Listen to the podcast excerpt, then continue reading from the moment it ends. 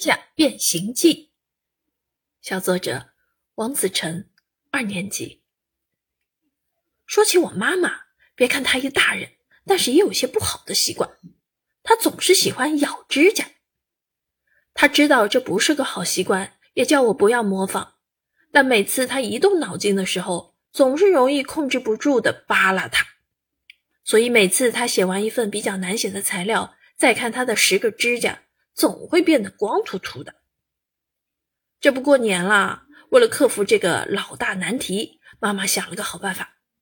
你猜是什么？那就是指甲油。因为她觉得只要涂了指甲油，就可以帮她改掉之前的坏习惯。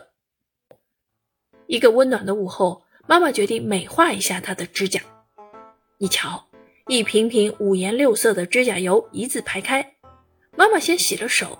用酒精擦干净了指甲表面，然后抹了一瓶透明的指甲油。几分钟后，又抹了几种不同颜色的指甲油。果然，哎，指甲变得不灵不灵的，很好看。十几分钟后，妈妈看着被她装点一新的十个指甲，满意的点点头。这回秃秃的指甲就像变了个人，变得那样光彩夺目。